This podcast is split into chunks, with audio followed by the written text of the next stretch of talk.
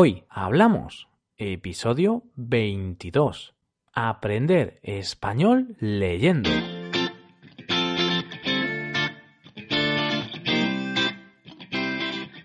Bienvenidos a Hoy Hablamos, el podcast para aprender español cada día.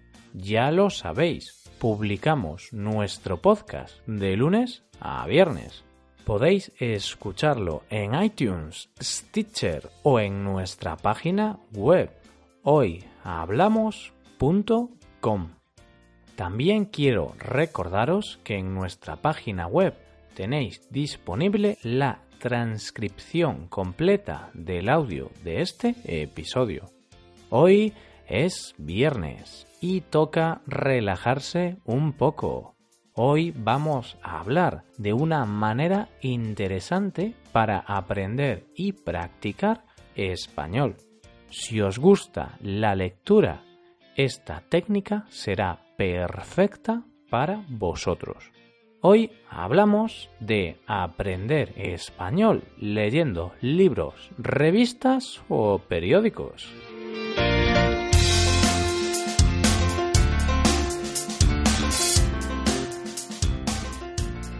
Leer es entretenido e inspirador. Te permite conocer otros países, culturas e historias.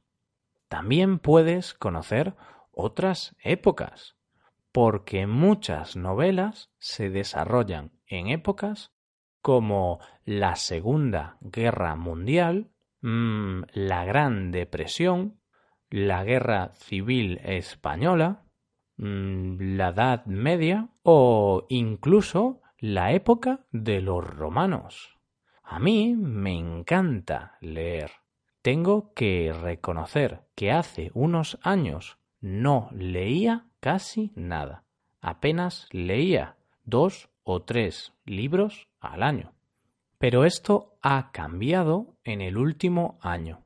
Ahora leo uno o dos libros al mes dependiendo de la longitud y del tiempo que tengo disponible. Los últimos libros que he leído son Proyecto Esposa y Efecto Matrimonio, ambos de Graham Simpson. También otro de los últimos ha sido El viejo y el mar, de Hemingway. Los dos libros de Graham Simpson hablan de un personaje muy característico y especial, Don Tillman, que busca una esposa desesperadamente. El primer libro habla sobre esa búsqueda, sobre ese proyecto. En el segundo libro, Efecto Matrimonio, el protagonista ya ha encontrado una mujer que le quiere y tendrá que vivir con ella. Lo cierto es que me han gustado mucho, me han encantado estos dos libros. Tienen un humor muy bueno, muy característico. Por otro lado, El viejo y el mar trata la historia de un pescador que sale a pescar y se encuentra con un pez enorme. La novela relata las dificultades que se encuentra el viejo para pescar dicho pez.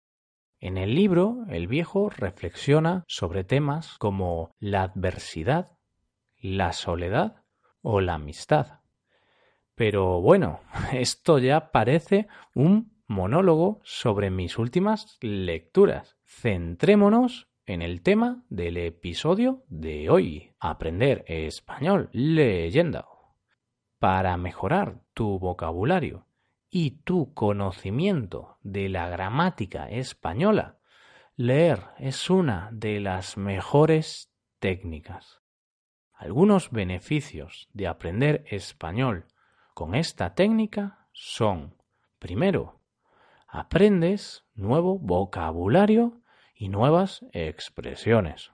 El segundo sería que practicas la gramática española, que todos sabemos que no es nada fácil. Y por último, ves cómo se escriben las palabras, lo que será bueno para corregir tus faltas de ortografía. Es muy habitual, por ejemplo, equivocarse en las tildes, por lo que la lectura es una forma de aprender dónde se colocan las tildes de las palabras. Eso sí, para poder disfrutar de estos beneficios es importante que os guste leer. Tiene que gustaros la lectura. Así podréis aprender español de una forma más amena y divertida. No obstante, a la hora de aprender con esta técnica, a la hora de aprender español mediante la lectura, hay que tener en cuenta algunos aspectos. Primero, debéis leer libros adaptados a vuestro nivel. Si tenéis un nivel básico, no podéis leer o no debéis leer una novela dirigida a nativos. Tendréis que buscar un libro adaptado para niveles A1 o A2. De la misma forma, si tenéis un nivel intermedio, no intentéis leer un libro clásico o un libro muy elaborado, porque tendrá un lenguaje complejo y no conoceréis muchas palabras. En este sentido, los libros adaptados o graduados son una buena opción.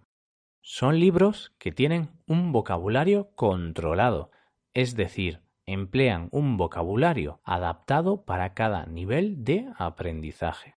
Hay libros adaptados desde los niveles más básicos como el A1 o A2 hasta los más avanzados. Si buscáis en Internet encontraréis bastantes editoriales que venden estos libros. Lo bueno de los libros adaptados es que vais a encontrar palabras que se repiten.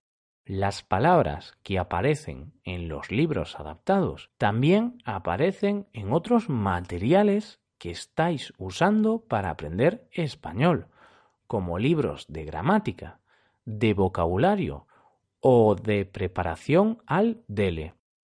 Otra cosa interesante es emplear un libro electrónico para leer los libros.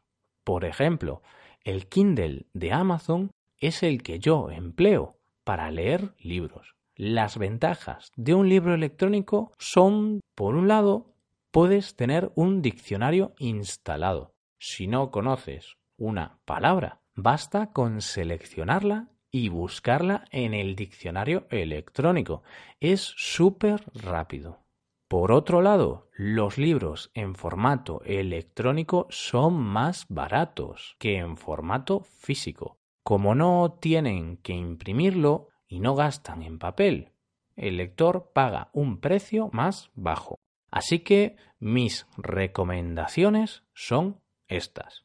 Buscad libros adaptados a vuestro nivel, comprad su versión electrónica porque ahorráis y buscad en el diccionario las palabras que no conozcáis. Además de leer libros, también podéis leer revistas, blogs o periódicos. En el caso de las revistas o blogs, la clave es leer revistas o blogs de vuestro sector. Si leéis revistas o blogs de vuestro sector, hablarán de temas que conocéis, empleando vocabulario familiar.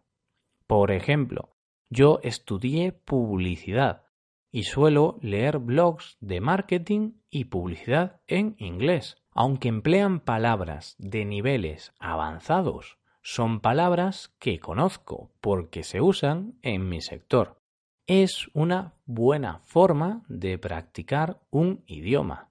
Así matáis dos pájaros de un tiro.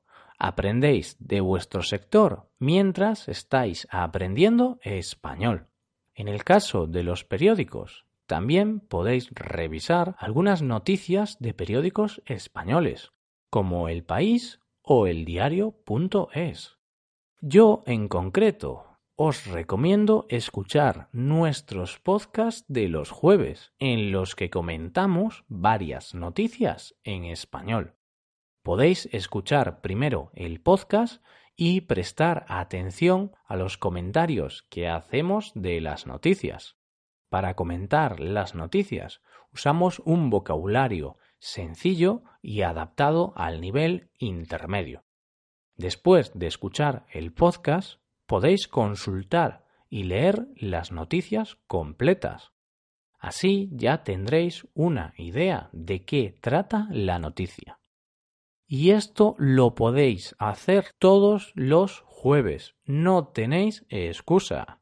Y ya estamos acabando. Los deberes de este viernes serán buscar alguna lectura adaptada a vuestro nivel de español y escuchar el podcast de los jueves, donde comentamos las noticias. Cada jueves debéis escuchar nuestro podcast y leer las noticias. Así, poco a poco, iréis mejorando vuestro español. Y esto es todo, queridos oyentes. Hasta aquí el episodio de hoy.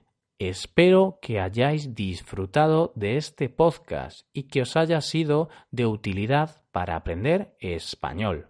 Si tenéis alguna pregunta, dejadnos un comentario en nuestra página web hoyhablamos.com. Nos ayudaríais mucho dejando una valoración de 5 estrellas en iTunes. Así que ya sabéis, id a nuestro podcast en iTunes y dejadnos una valoración de 5 estrellas. También me gustaría recordaros que podéis consultar la transcripción completa de este podcast en nuestra página web. Muchas gracias por escucharnos y por valorarnos positivamente. Nos vemos en el episodio del lunes, en el cual comenzaremos el tema del mes de marzo. ¿Cuál será el elegido? Tendréis que descubrirlo el lunes. Pasad un buen día y un buen fin de semana. Hasta el lunes.